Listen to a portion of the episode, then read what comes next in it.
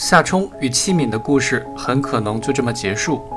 倘若那个门牙有缝的女孩稳妥地唱完了她的歌的话，五四文艺汇演当天，在学校借用的三三零幺俱乐部礼堂的舞台上，戚敏和另外三个女孩一起小合唱《深深的海洋》。她们穿着白的发青的化纤衬衫、蓝裙子，扣带白布便鞋，整齐地左右摇摆着。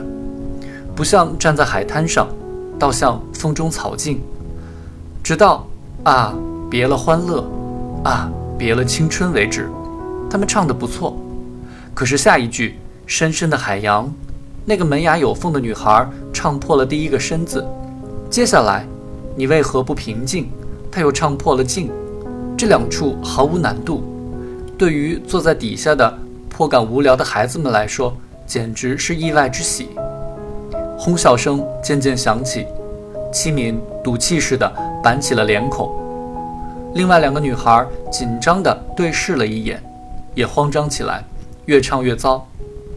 歌声还在继续，又来了一遍：“啊，别了欢乐，啊，别了青春。”他们嗓音干巴巴的，毫无自信，只想唱完了事。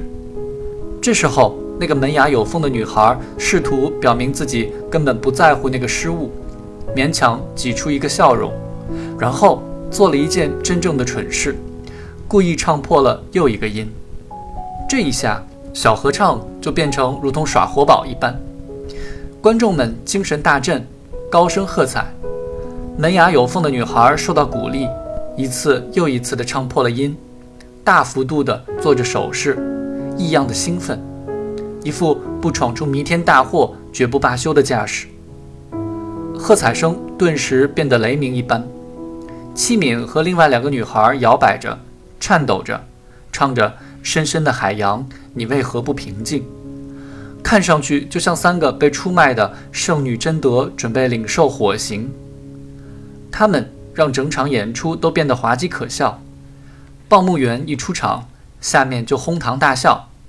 男报幕员像话剧演员一样，唐音浑厚，语速比正常人类慢好几十拍，说：“请同学们遵守，遵守秩序。”下面的反应却像听了最好笑的笑话，就连渲染的风采都不受尊重了。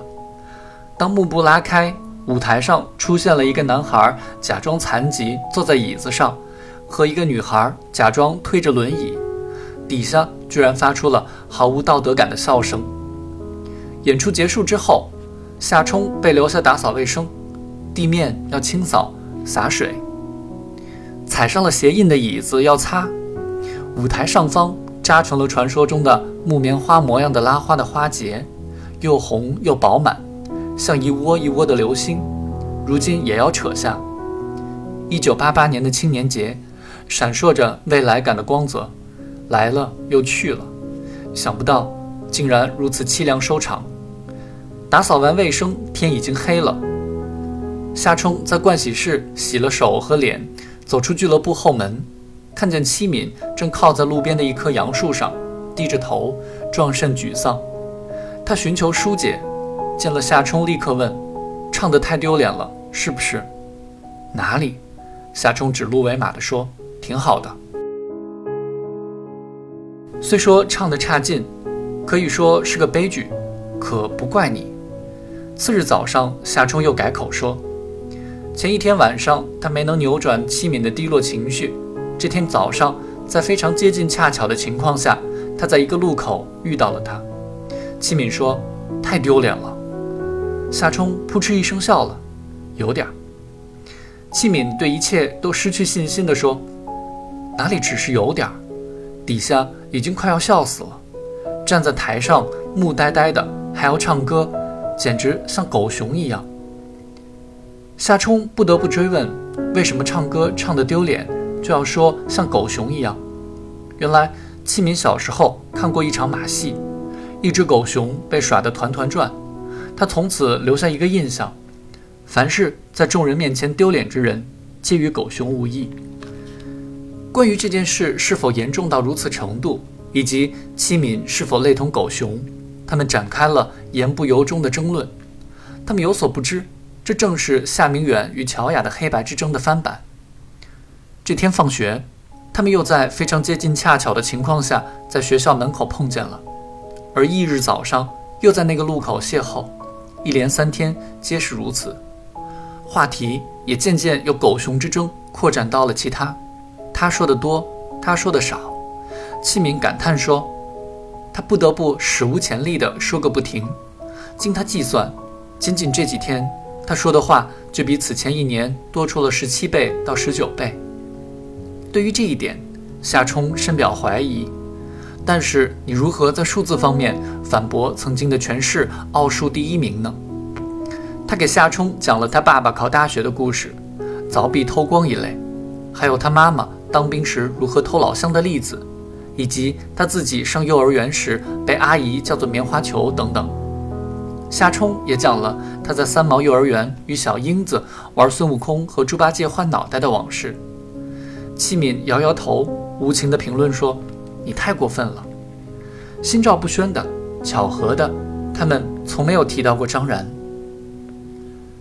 这天放学之后，他给夏冲简单讲了一遍《简爱》，以“反正我喜欢这个倒霉的故事”作为结尾。他又问他最喜欢什么小说。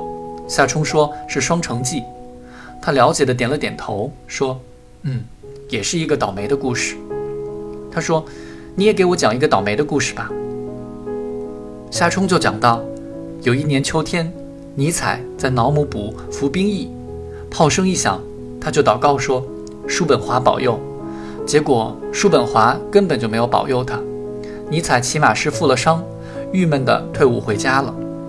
夏冲问。倒霉吧，没人保佑，而且当了一回兵，没偷过栗子。戚敏对这个故事还算满意，说够倒霉，要求夏冲再讲一个。夏冲说，一个老婆婆要煮豆子，准备用稻草和煤球生火，稻草、煤球和豆子逃跑了，路上要过一个水沟，煤球对稻草说：“你躺在沟上当桥，我们在你身上滚过去。”然后拉你过去。稻草认为这是个好办法，赞美煤球真聪明。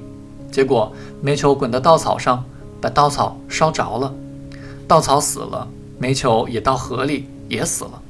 豆子见状哈哈大笑，把肚皮笑破了。有个裁缝给豆子缝了肚皮，所以如今的豆子肚皮上都有一条黑线。